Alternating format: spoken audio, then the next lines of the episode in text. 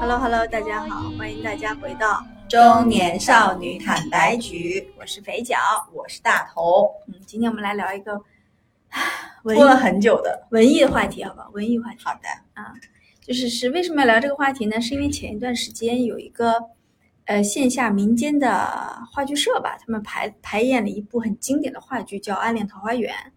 然后我就又回顾了一下，我也推荐给大头回顾了一下。然后呢，我还顺便去参加了一个他们那个剧结束之后的一个体验的工作坊。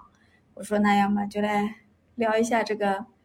文艺的深刻的话题吧。顺便可以看看说，如果大家想去看的话，因为《暗恋桃花源》它虽然是话剧，但它其实在九十年代被被赖声川拍成电影的，所以大家去 B 站去搜是可以看到这一个那个叫什么啊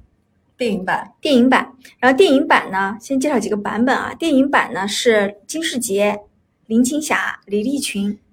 金世杰就是那顾个怪宝老明头儿啊，就他金世杰，我看我金世杰这个对名，你知道吗？我看金世杰多违和吗？为啥？因为他现在不都是演那种就是哟他也老头儿嘛，嗯，嗯，而他他已演经老了，因为他演的很好，而就是那就变成了我是有老头儿认识他的，然后我现在看他年轻的时候，我就感觉他一不直适是个老应头儿。啊。然后他就最后不是有个老年的装扮吗？啊，对，当时是老年他装呀。扮跟他很像哎，然后你觉不觉得你看到李立群也很特别的感觉微妙？因为李立群当时在上海疫情的时候，他封在了上海嗯那个时间段，他每天就拍抖音，然后他火了。嗯，就是他在抖音里就拍说，哎，大家看啊，我今天啊吃炖大白菜， 就他本身就是一个很有这生种活表演对对和对对对戏剧张力的人，他也是个老头儿了。然后啊他演的很好的，对，然后他就很受那个抖，然后就很好笑。然后我当时看到这个剧的时候，啊，说李立群老师，然后结合他现在抖音的形象，就后有一点哦嗯反，差。然后呢，顾宝明呢，大家看到脸肯定认识他，但他其实已经过世了。这几个嗯其实是比较老的这个，怎么叫做舞台剧的演员吧？赖声川是导演，嗯那后面还有几个版本啊，是大家应该就比较熟了。在大陆演出的时候呢，有也也黄磊有演过，袁泉有演过，喻恩泰就是秀才何炅，何炅和谢谢娜，娜嗯，他俩就演桃花源那我知段啊，道呀，就嗯是现在还蛮合适那个对对对角对色对的，对。嗯但是其实呢，我看了那个线下的民间剧社的版本，他们也拿到的是赖声川的正正版授权的，就是你的这个剧本嗯你要公开演出，你不是说你私下里朗读呃朗读一下剧本啊这种，他是公开演出，他还是拿到了那个、嗯那个赖声川的这个这个这个表演工作坊的授权呢，不然、嗯嗯而且他那个剧本还稍微做这么多年嘛，还做了一些改编和优化，是所以这这样么子多的，年，好像我就是一我对于《暗恋桃花源》这部剧，就是你刚开始跟我说的时候，嗯呃，就这么多年，其实我一直都有听说有一个赖声川的很有名的实一个验线的下的这样的话剧，然嗯后是黄磊跟我之前不知道林青霞啊，嗯是你说我才知道的，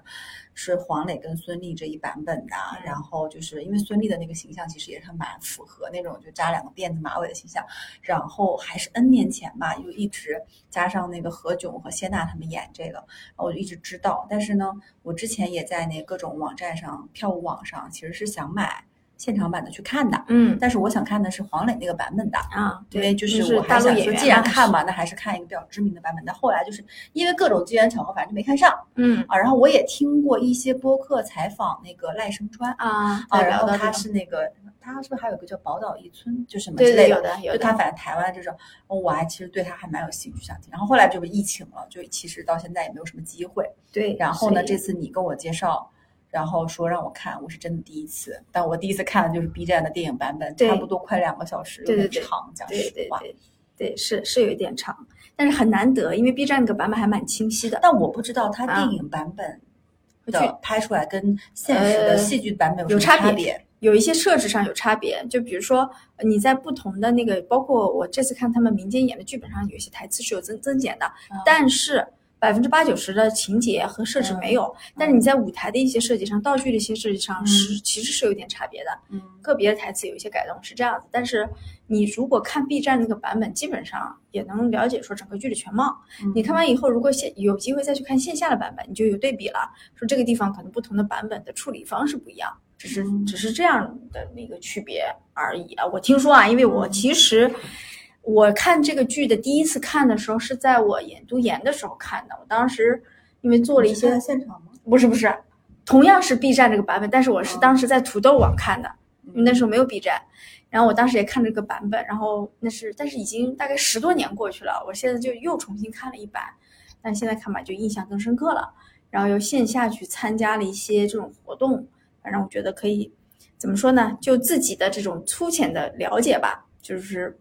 可以聊一聊感受，因为大家其实对这部剧的解读其实非常多，因为它这部剧还是蛮实验性质的。嗯，啊讲实话，我先说一下啊，就是反啊正我是一个话剧的门外汉，也对这个剧其实我看了之后呢，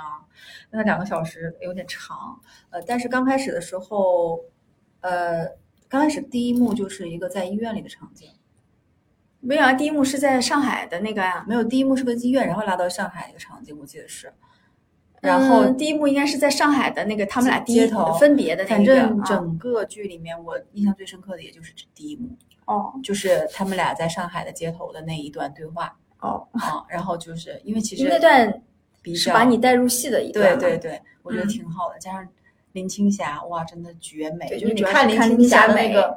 你看林青霞，就是你就把她带入到那种场景里去了，嗯一下子就就就进去。然后那个金世杰演的也的确挺好。然后我因为我之前不知道他是《暗恋桃花源》是两。两部个悲剧喜剧在一块儿穿插，我不嗯知道，我也不知道桃《暗恋桃花源》到底什么意思。嗯，那突然呢，就不就被人打断了吗？对，就是说，哎，我们也要用这个剧场。哎，我当时心想，这怎么回事？我这看盗版的，我以为我看盗版的，你知道吗？因为我不知道。 嗯嗯然后我就稀里糊涂开始往下看，然后到了那一幕的时候，不是那三个人就很无厘头嘛？嗯，我就有对点看，我就有点，哎，我反正我就是我就有点出戏，就我不知道第一次看的人完全没有任何哎输入的人可会是不会你有这种种感觉受？是对的，你知道吗对啊的吗？本来就是让我出的吗？。对，可我就很难再回 来呀、就是你知道不是，是因为你的内心里对这个期待，是因为你是想要看一个暗恋的爱情的我故事。本来是要看的是他们这两个在谈情说爱，然后后面战争怎么分别，然后我想哎看这条线，然后突然到了一个很无厘头的那种古代的那种，还什么第三者，还什么干嘛的这种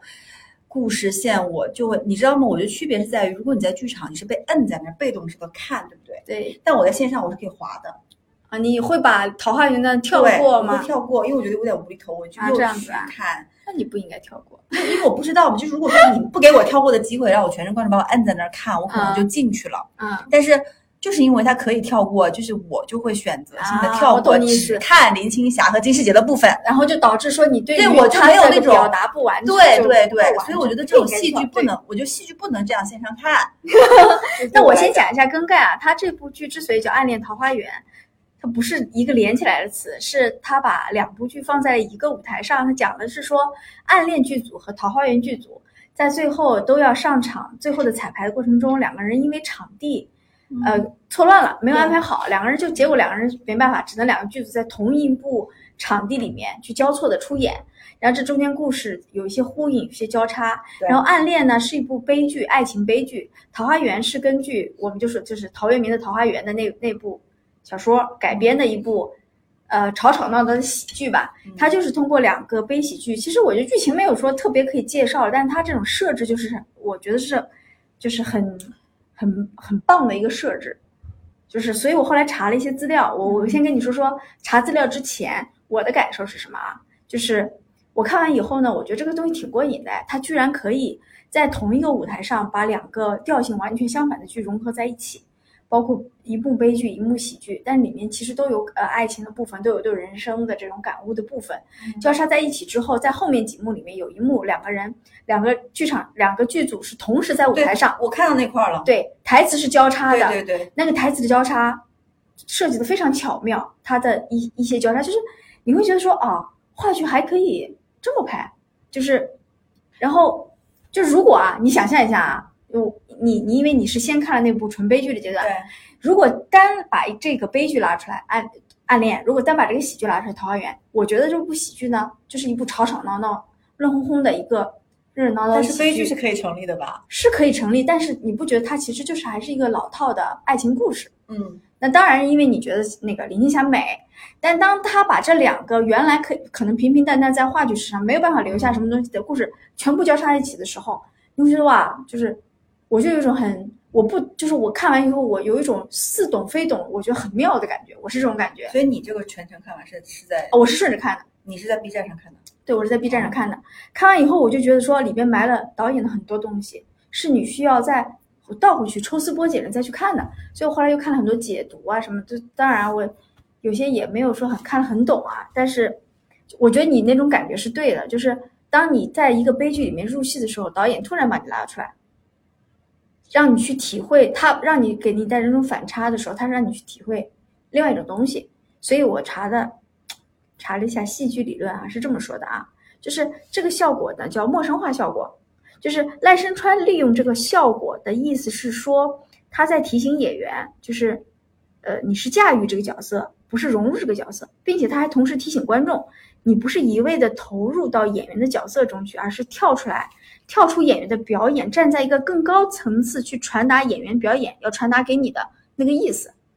他其实在用两个好难啊，哦对，就是他在你马上就要啊，天哪，我想哭了，北京突然把你拉出来，让你去再去进入到另外一个故事里面去，然后可是大部分的这种戏剧表达故事，不都是不断的线性的把把那个观众给拉进来吗？大部分的啊，所以我是就是说所以但为什他这么样，他不怕是大家出戏欣赏看不不了吗懂欣赏不了吗。呃，但因为这部剧当其实坦白说啊，它是在台湾上的，而且在八十年代末就在台湾上了。其实台湾观众呃欣赏这种这那个年代啊，欣赏这种文艺作品水平应该还是可以的。但他后面我后来好像看过相关资料，就是后来他在大陆上的时候，其实发现大陆的观众的认可度也还可以。嗯就是说你本身会去选择看这个，你对这个可能话剧啊这些东西还是有一些感知。你你不是去看一部开心麻花的喜剧，不是啊，但《暗恋桃花源》其实后面已经很有名，很多人看的时候，他就是没冲看着过黄磊跟孙俪跟何炅，就冲着这些咖去看的。嗯那你想，他如果这样去迈进电影，迈迈进那他个就看不懂剧对不场对，他就可能会看不懂。但是他会不会推你一把说，那如果没关系，你看不懂，那你多了解我一下，多了解一下戏剧的手法，也有多可了能，解也几可个能是故他事背后的推东广西。戏剧的一种方式，我不知道。啊嗯，反正在当年是很实验的一种方式。当年啊，但我觉得是这样，就是他既他就算把这东西做的很实验，你也并不觉得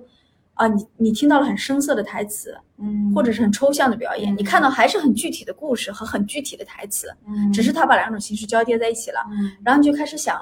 哦，原来那如果他们，甚至我后来参加工作坊，他们就是在不停的讨论那个《暗恋》这条故事里面，金世杰演的那个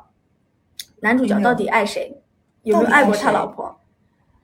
他就老是婆好悲哀哦，就是就就是讨论了很多。然后也有人在讨论《桃花源》里面那种，因为他最后回去了嘛，然后他以为他可以把他把他那个所谓出轨的夫人又可以带回到幸福的生活里面去，但发现就是其实没有办法了，就是等等吧。所以他其实讲的是一种爱而不得的。哦，每个人有每个人的解读，可能你觉得是吧？但我可能觉得可能是另外的想法。对，那我们要不要讲一讲里面的剧情啊？就是除了戏剧的本身这个，可以啊。那你来说说你爱的这个故事啊，因为我爱，啊 就是因为我真的说实话，支撑我看下去的真的是 林青霞的美貌，啊，就是林青霞的美貌，就是她在那里，她不需明白要不需要说话，嗯就她就你就是就她，我觉得虽然孙俪也很美啊，嗯，就是我我但你我说看的过你说的那个孙俪，我们得纠正一下，是呃，黄磊的老老婆婆孙就也是长相非常不是清那个新娘秀娘不孙是不俪是嗯是也是长相非常清新秀对丽是的一她老婆个演演员，嗯反正很漂亮。然后呢，就是我我觉得演员选的真的很好。首先，男主角呢，就刚才也讲了，就是他，我对他老头儿的印象，他的演技是非常认可的。但是年轻的就是这个这个的确也很帅，但是我就会经常带入他老年的那个样子。嗯然后女主角林青霞，我觉得就是云之凡，就她就站那就是云之凡。嗯，然后有几个人可以演云之凡，我觉得不多 哎，就是这袁泉也演过，对，因为嗯你记得吗？里面导演就是说，嗯，你就是云之凡，你要演出什么什么什么的感觉。然后他还有一些跟导演之间的争执的一些戏份，对有，嗯你就感觉说，哎，女神，就她不只是可以美美的那种女神，然后她还有那种就很真实的、很琐碎的，也是以生活为一地鸡毛的感觉的一些戏份。然嗯后它里面还有，它除了这种辫子，然后白一身白衣的这种这种那个造型，它还有那种就是大波浪和一个黑色裙子。嗯，然后我就看那个弹幕上都是哇，好美！她就在那里什么都不说，就好美。嗯然后我就觉得，就她在那里，她在那个秋千上，不是有个秋千嘛？嗯然后他就哇，就是那个，然后就第一幕很美嘛，然后他扎两个辫子，就坐在秋千上，他不用说话，不用动，就让人看到了爱情的味道。嗯哎呦，真的是。然后他们里里面不是有很多台词嘛，就里面台词其实我觉得两个演员台词就都很好。然后比如说。我们如果呃在上海不认识，那生活会变得多么空虚。就算我们在上海不认识，那我们隔了十年，我们在汉口也会认识。嗯，就算在汉口也不认识，我们隔了二十三十甚至四十年，我们在海外也会认识，我们一定会认识。他们两个在说这句话的时候，你能感受到的情绪是那种就是非常兴奋的，然后对未来充满了憧憬跟希望的，甚至你觉得非常的幼，就是你现在看来的觉得很幼稚的一些对话，嗯，就是我们一定会认识。然后两个人都坚信说，就是你你就会带入说，嗯年轻人就是在恋爱的，就是什么，就什么高热热恋期吧，就是对于一切的憧憬都非常的就是，哎，也不能说不切实际吧，但是也嗯就是这种感觉，这种就这种很小很小的当时留下的那种悸动跟火花，能支撑这个男主角最后到了病床上，为什么就一辈子就是，可能他是他的白玫瑰吧，就一直要寻找他，然后一直要见到他，一直就是，所以我为什么说是爱而不得，嗯就是就是可能他们两个之间都没有发生很激烈的一些东西，但是就是因为这种笃定和那种感觉，然后让他们一直坚守到了，就是让这个男的吧，我觉得啊，女的未未必，然后嗯，里边然后那个林青霞有一段台词说：“好安静，从没见过这么安静的上海。”感觉像整个上海只剩下我们两个人，刚才那场雨下得真舒服，空气里有一股有一股说不出来的味道。然后冰流，你看看水里面的灯，好像梦中的景象，一切都停止了，然后一切事都停止了，这夜晚停止了，月亮停止了，那秋千、那街灯，你和我一切都停止了。哇，就是这个台词在那种环境下说出来，就感觉，嗯，就我是被，就是这个东西，我觉得这个台词和那个场景，就它会一下子把我拉到了那个老剧里上海面去。当时那是属于呃抗战结束对，那个那个阶段，就后我来要我觉得话剧跟电影不太一样，话剧里它的台词，你看它的用法，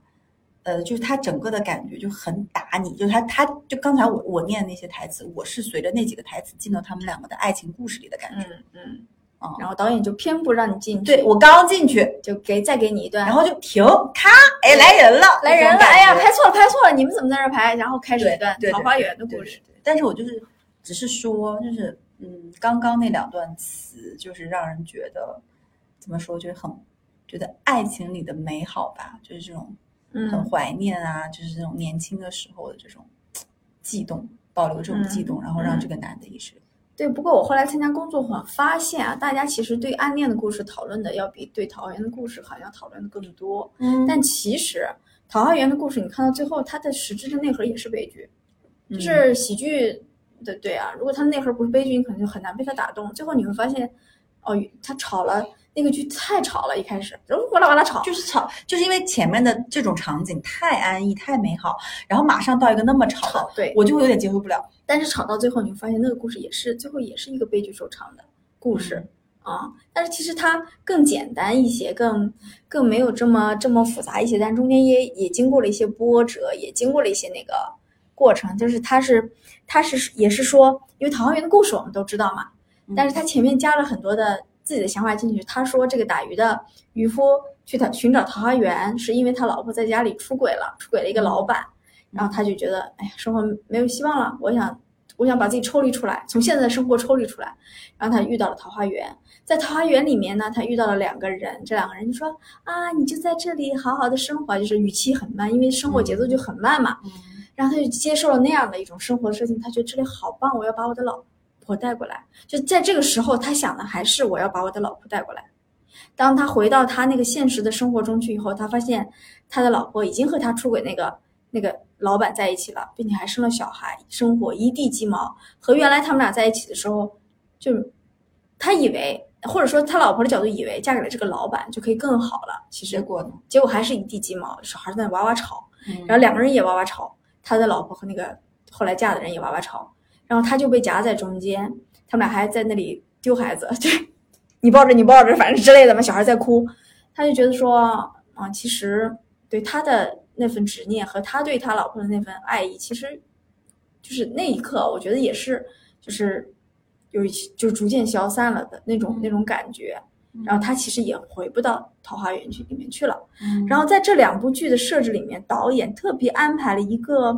很很特别的人，就是那个有一个呃，疯女寻人。找，对对对，那个疯女人那条线我没看懂哎，哎，其实我也没怎么看懂，因为那个疯女人呢，她在一直在找刘子骥。她说：“刘子骥，你是刘子骥吗？刘子骥在哪里？告诉他来找我。”啊因为那个台湾台湾版的都是台普，刘子骥呢是《桃花源》里面的原原人，他是这么说的嘛：“南阳刘子骥，高尚视野，闻之欣然，归往未果，寻病中，后遂无问津者。”就是是后来是因为那个渔夫从桃花源出来，他不是到处跟人家讲嘛，然后刘子骥是当时的一个高尚视野，他去寻找地方，他一直没找到。然后我看到了有一些戏剧评论是说，就是这个疯魔的女子是这两部剧中间很关键的那个线索和那个钥匙，一定得有她把观众就是又拉回现实，但现实中又穿插着戏，因为他找的这个刘子骥实际上是在现实中那个他，呃，一直想跟他在一起，但是把他抛弃了、消失不见的一个男人。但刘子骥这个名字又是《桃花源》里面的那个原来的人物，你知道吗？就是，嗯所以你整个看完你会觉得说，哎，我有点没看懂，嗯但是又好像导演又刻意埋了很多东西，想让你去去消化、去吸收，但导演是不会告诉你说，哎，这就是我要表达，那就是我要表达。我觉得永远不是创作者，永远是，永远是那你自己开放式的去想，我觉得是，就是你每个嗯观众、每个人看到的东西都不一样的，嗯，就好像你看到的是，你说哎呀爱那情段悲剧对好对棒啊，对对我看到的是说哎，它这种设是置是好就棒是啊，就是呃，就是包括看电影和看书，大家就都是一样的，就是各自散场之后，各自留下自己看到的东西。对。但我其实跟在我不是一直跟你讲要聊这个，我还有点犹豫，是因为我觉得我肯定很难把这个东西聊得特别深。我觉但得后来但我觉得其实没有什么可深不深，就像今天一部奥斯卡获奖影片，比如说我们虽然说《绿皮书》，那每个人看，可能你在里面获得的东西是不一样的。对，尤其嗯，对，像话剧它给你开放的空间，我觉得更大。嗯但看完了以后，我就是我当时我是分大概分，因为挺长的嘛，分了大概一两天看完的。那看完我真的就是有一种很爽的感觉，呃，我反而觉得说我能不能全部的理解它不是最重要的，但是看完了以后，在某些点上给了我很多触动，嗯嗯。这个还挺重要的。包括又又推动我去看了一些资料啊什么的这种东西。那我再说一个点，比如说我看到的。啊，还是我比较喜欢暗恋那条线嘛，对就是江滨柳他，就你刚才其实你也讲到，说他对他老婆和对云之凡之间，他们两个之间，他相当于他把一生就是，嗯，他把一辈子的财富也好，房子也好，金钱也好和实体的这样的一个生命也好，留给了他老婆，对，但是他把他的心留给了那一年的云之凡。如果是你，嗯，呃，如果是你面对这样的一个选择，你希望你是他老婆还是云之凡？就是就是这个，就是就是你知道吗？他是一个非常让人觉得，就是在这种选择下，你希望你是他的老婆还是云之凡？哦，哎，关于这段，我觉得要多加一些情节描述啊。他哦和那个云之凡分开之后，不是就是动荡了嘛，然后他就嗯去台湾了。然后回来登报纸，去台湾之后，他就正常结婚了，因为他一直找不到对他们俩一直都找不到对方，嗯，然后他们俩就彼此就是各自成家了。对呀、就对一定会各自对走向这种。然后包括呃，云之凡说说我也找了你很久，但那年我哥哥说不能再找了，再找就老了，就是他的意思说我所以再他也是被安对于世俗的这种正常的。对我再找你，我再等你，我找不到你啊，嗯我老了我不嫁人吗？我一个女的啊，我我先生对我很好，真的很好。他后面的台词这么讲的，然后那个。江明六也是，他通过相亲认识他现在的太太，他太太在全剧都是一副操着闽南话、普通话的女性的感觉，操持家务、照顾孩这子个，挺好的。对，包括每天来看他，给他带花各种。然后呃，后来我大家聊，我就意识到有一个有一个场景，导演是这么设置的：他不是在病房里要死了吗？得癌症啊，了。对对对，他登报，然后登报说，就是希望林青霞演的云之凡再来见他。林青霞就真的来了，嗯，但你不觉得，如果是你，想象一下，一个三十年没有见的旧情人再站在你面前，你的那种感觉，就是呃，我不能代入他，因为在他心里，云之凡就是他心里的未解的那个白月光。或者这么说，你见一个三十年前的，呃，初中同学，你当时有一点暗恋过他，你的那种感觉会是，哦天呐，我要拥抱你，爱你，不是？会啊我觉得你是感觉应该是有点尴尬，是的呀，嗯，就是哎呀，但我觉得好尴尬不一样。我跟你说，对于男人和对于女人真的不一样。嗯男，我就是云之凡，就他心里的白月光啊。嗯，他他后来有点把这个东西变成一个执念了，对他其实是就是可能云之凡是谁不重要了，啊，对他自己的那个爱情，但是他心里笃定的当年的那个美好那一瞬间，他其实笃定的是一种他自己认为的一种特别对于爱情的美好的一个信仰，坚持吧，他是他的对信仰，他是谁已经不重要，他只是一个符号可能。嗯，所以为什么说白月光很香 啊？就是我之前不是。我呃跟跟谁跟朋友还是，我就有好多男同事，他们有讲白月光，自己的初恋女朋友，啊都难以忘记。那为什么嘛？就是因为你首先一，她是你的初恋，就是白月光，然后又分开，又没有在一块儿，嗯所以你难以忘记。对于嗯只是说这个江滨柳，她对于她的白月光非常的执着，所以我我还是刚才那个问题，如果是你，你怎么选？哦，嗯，我不，我觉得呃因这为这真的现实生活中就是有这样的问题、啊对，因为最后后来那个不是那个云之帆走了吗？他说我我儿子在外面等我，啊，要接我们要走。然后他们俩最后握了一下手嘛。然后后来呢，那个江北的太太回来了，他就他就抱着他，就是有点哭泣的那种感觉嘛。你知道那一幕呢，让我觉得有一种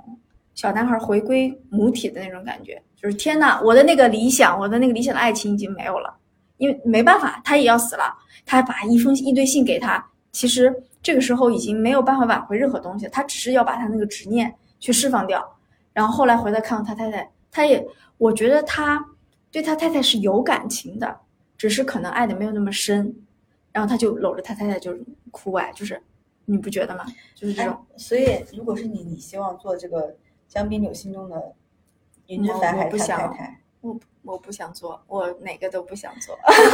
就是我可以做个小护士吗？张先生，就是那个张先真的生，就是，啊你说现实生活中也会有这样的选择，我觉就得是会有啊很难啊，而且是很多人可能就是被蒙在鼓里的白月光，或者是就是你可能作为人家的白月光，你不知道，然后你也可能是现实生活中的你嗯每天睡在你旁边的枕边人，他就是这样的一个情况。就是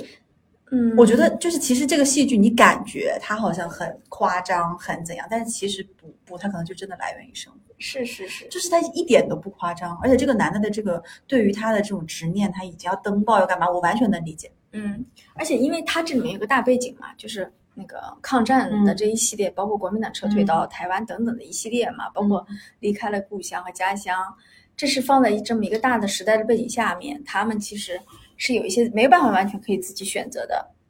这种这种被时代操纵的东西的，他是没有办法去实现个人的那个爱情和情感的。哎，最后他们俩居然都到了台湾，一一次都没有见过，上海那么大，他们都能遇到，为对什么台湾小小的台湾，他们就他们居然遇遇不到，就是，就我懂你那种感觉，那一刻你就特别唏嘘，然后、哦对对，然后再让你去看李立群他们演的那个 《桃桃花源》啊，就也也就是我就很很梦被，幻，我就很经常被这种遗憾，但你不觉得遗憾或者这种感觉是戏剧或者是影视作品这种内对容就是里面编剧的的非常悲吸剧引的人内的核点，，嗯就很吸引人，就是要有对遗憾嗯，啊。那所以 OK，我们刚才哎哎。哎哎，这个那个这样吧，我哎觉得我们大家可以有兴趣去看对，一大看，家可以有，反正就讲了挺多，反正感兴趣的可以去看看啊。然后刚才其实肥脚有提到他参加了那一个个工作作坊，其我来实讲一下。对，你可以工作坊这个事儿跟大家讲一讲，就是是个什么样子的契机。就是这，他这部剧呢，上面都是业余。我参加那个工作坊，就是他们先演了这个戏，但你都们是啊业先余讲演一下员这。工作坊是怎么样个？我因为我不太了解工作坊是在哪里，要什么样多少人？嗯，什么他样就是在组那织个演出的舞台结束之后，嗯他呢预留了一个小时时间，说让喜喜欢这个剧和的观众都留下来体验一下站在台上说台词的感觉哦这样的啊啊啊啊！对，然后呢，他的演员都不是说非常专业演员，但是都还演挺好的，属于那种情你况。上去了吗？我上去了，就是我作为观众嘛。后来呢，大概有十几个人就留下了，就是作为观众，我们还交钱了的，那不能不随便不能随便上去的。啊嗯然后呢，呃。呃，演员会给我们讲一下戏，以及讲一下他们整个排练过程中对戏的理解，包括你讲到江柳到底爱不爱他太太，嗯就这件事情就讨论了十分钟那。大家都怎么说演他太太的女演员说，她觉得不爱，啊？这样的啊，他就是渣男。他说那个人就是渣男，他就是不爱他。对哦他能感到那个演员入戏很深，他就会觉得说他就不爱我那啊。那个男演员本身自己怎么说？男男男演员就也也没有表达的那么强烈，但确实演他太太的人就是觉得不爱我，他就是渣的，他就是嗯就想不清楚想不明白，我还对他这么好，给他生儿育女就嗯对，但他但他给我的感情太嗯少了，就是那个那个女演员。然后大家分享了以后呢，就大概呃挑了其中几幕，第一幕，包括你说的什么，然后后面最后几幕拿出来，大家各自选了自己的角色，嗯，站在台上去讲那个台词。所以你选择了什么？哪呃，哪一我段给我分的就是，你记不记得有一幕是江滨柳在医院里，然后突然他梦里面的云之凡出来了，啊，你是演谁？我演梦里的云之凡，啊 把台词再说一遍可以吗？跟大家，我有点背不下来，啊他就没有台词很简单，那个云之凡台词很简单，江滨柳一边是他一边是他现实生活中的他太太，一手是那个梦里的云之凡跳出来，嗯嗯他嗯，说：“知凡，这是我给你写的信。”知凡说：“就是。”然后云知凡就说：“我不要你的信，你不是说要你要寄给我吗？怎么怎么样啊、但其实云知凡就是开头那个台词还是上海那么近啊，怎么怎么样，就是是其实是演了冰柳梦里的那个人。嗯，然后他意思是我不要白你月的信，光吗？梦里的白月光，对对，，我不要你的信，他还是年轻的时候的样子，但是冰柳已经老了，躺在医院病床上。我就试了那么一小段，嗯，就是我我你知道吗？人站在舞台上，第一呢，他舞台上灯光都还在，他把所有道具也都帮你配好的。这么好的啊，对你的感受就是，你站在舞台上那一刻，不管下面有多少观众，你就你就入戏了，你就会觉得说，我原来站在舞台上是这种感觉，就是嗯，你没想到，就是站在舞台上和当演员的那种感觉是完全不一样的。是会兴奋吗？会，就是灯全打着你，照在你身上。会一秒入戏吗？呃，不会入戏那么快，因为哦你毕竟还不是专业演对员嘛。对对，但你那种感觉就是，哎，支棱起来了，哎，我懂，你懂吗？哎，我感觉老整个年人一支下棱起来了，那对挺，好的哎，就挺有趣的。然后你就开开始注意一下，哎，我在舞台上怎么走位？因为你知道，在舞台上是不能背台的，你不能把后背给观众。嗯，有些基础的原理我还是懂的啊，然后台词可能要说的洪亮一点，但其实你没有经过专业训练，你你以为，哎呀，我支棱起来了，但实际上没有，你就是一个普通的，在做一个尝试的这种观众，就是，所以我想跟你聊的是说，我原来参加这个东西，我其实就是喜欢这个东西，我也喜欢站在舞台上这种这种感觉，嗯，但我后来觉察了我自己，又觉察了我什自么意己，思？就是我原来以为我站在舞台上那种感觉，其实就是有一点虚荣心的那种那种东你西。原来是这样认为的，对吗？对我，我希望别人看我，啊那这这这次之后呢？这次之后，我觉得其实不是，就是可能你有那些想法是因是嗯我正常人的想法是，，那对对对对，但是是我没有办法，我就是一个普通嗯，的上班族，拿到那个台词，我就是正常念，我也不可能说一下融入他的感情，我也不能像那些业余演员表现那么好，所以你就不要有期待，说自己哦，原来可以站在舞台上就可以真的变成一个可以有所呃展示你自己或者有所突破的人，没有，你其实体会的就是我刚才说的那种站在舞台上的感觉，呃人物的那种内内心的那种东西，以及你说台词的时候，你会发现哦，原来我说话是这样的，我站在舞台上说话是这样的，你懂我的意思吗？就是你要是去体验这个东西，你就不要带着 KPI 去。你本来你也没啥 KPI，呀哎我说的那种 KPI 就是希望自己表现的好一点的那种 KPI，嗯，因为只有很多人嘛，你就好像开始要比较，说哎呀，我是哦，不你是台会词这没有种讲想法是吗？对。呃，因为我我你也知道，我最近很爱觉察自己。嗯，然后后来我想说，其实没没有必要。你如果想去今天去体验这些东西，你就纯带着体验的心情去，嗯，不要对自己有任我理何解建设。我懂，就是你的感觉，就是说你其实对这，因为你本身之前其实我们很多节目里也讲过，你对戏剧这件事情是比较感兴趣的嗯，啊。然后呢，其实你去参加这个工作坊，我当时就觉得说啊，你因为有兴趣，说不定可以成为一个嗯业业余余的啊的爱好或怎么样，反正就是。那 OK，你反正你喜欢，你就去体验。比如说今天你说我喜欢说脱口秀，我说个五分钟的脱口秀，我去讲，我觉得也 OK。但哎但其是实我不知道啊，我本来对你的预期就是我只是喜欢，我去玩玩。嗯，但我没想到你是带着一些我跟你讲功，利心去你的。下次试试，如果有讲开放麦的时时刻，你站在台上，你一定是希望得到的是别人的笑声和掌声的。嗯，就还是你知道那会有，种感觉吗还是要对吗？就是就不会完全无所。你突然意识到了，就是我，我就说我我我懂，就是你在你在台上那一刻，你肯定希望你说的台词，你演的这个东西是是有被表别现人力喜的，是欢比的普通人好一所以点你的说是。这种，对不对？对但是可是，可你就是很矛盾。然后你刚才又说，我又不要那个，我就很虚荣或 KPI。那我觉得你不能这么不能这么认为，因为本身你去讲脱口秀也好，你去站在台上去秀，去去去表演这个，你天然的肯定是希望别人看、别人认可的。对我觉得这个没啥。但我是希望说，呃，当你抱着那个预期的时候，你的那种体验的心情就会变了。哎但真的有有机会谁会不抱着这个预期上去？没有吧？就可能都会，对不对？都会啊，因为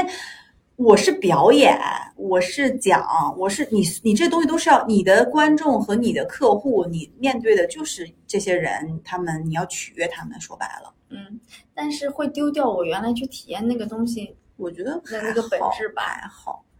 除非下次你如果有机会试试开放买，或者或者或者，我觉得能不能这样？下次就是，如果你下面没有观众，你搞一个视频录着自己，然后你很沉浸的去讲，我觉得也可以，或者在家里面。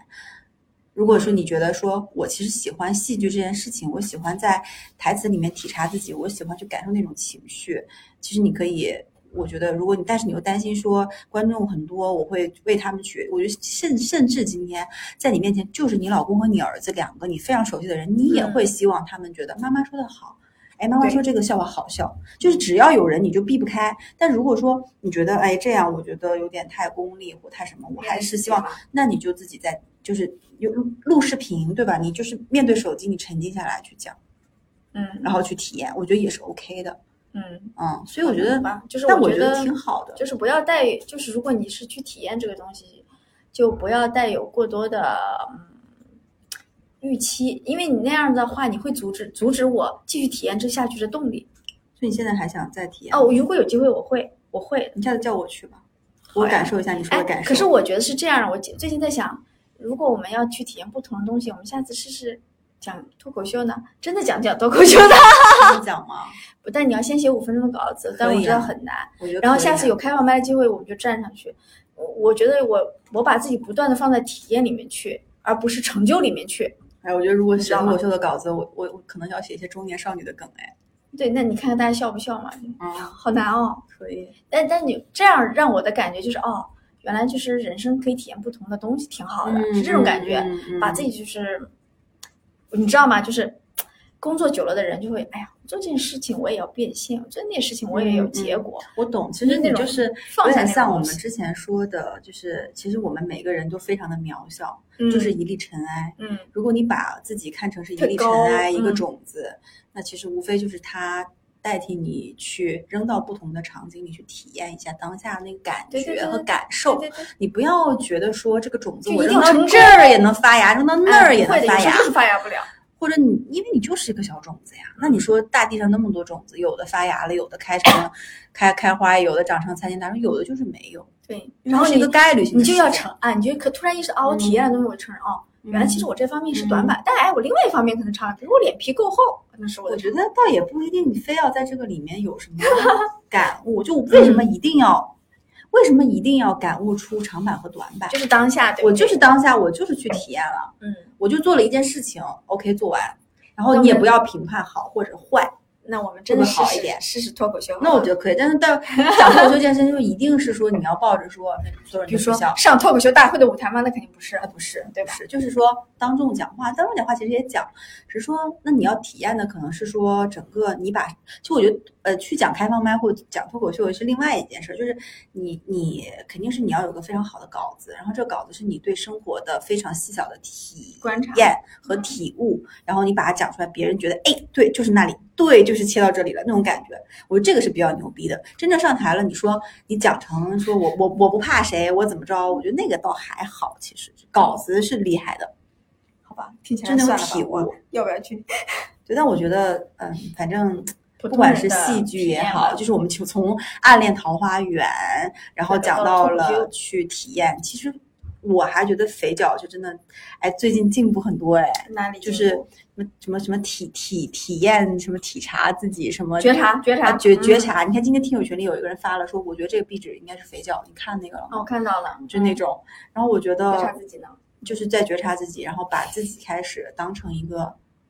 什么人生，嗯实就验是对把象自己当成一个 NPC 去干一些事儿，啊，对是不是？对对对，然后你也路觉人得，反正你就是路人把自己分成 N 个 NPC，然后去干这去干那，然后你在旁边看，哎，他好还是不好？反正你就算当时，比如说被现场的人笑了，我也不会觉得怎样啊。就我觉得，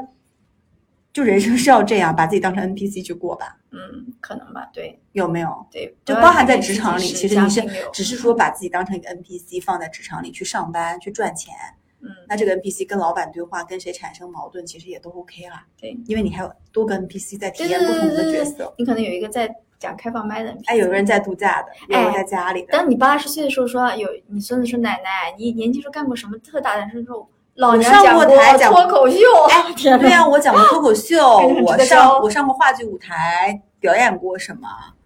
还对挺有吧趣的啊。哎，我觉得是的还，可以鼓励孙子说你也去做你想做的事对情，对勇对敢对尝试啊，对对就不要管那么多，也不要带着那么多的去期待去，你就去尝试。嗯嗯，还是回归本心吧。嗯，好吧，那反正说回这个话剧还是挺好，大家如果觉得想去多了解一下，就不要学大头的那个方式吧，不要跳，我觉得要顺着那个东西看。看。B 站真的很容易跳对，然后还有就是刚才讲的脱口秀嘛，我正好国庆也要去看一场线下的脱口秀。啊，回来讲讲看。我可以，因为之前都是线上看，我觉啊，得对，大家都说线下的感觉会比线上 要好。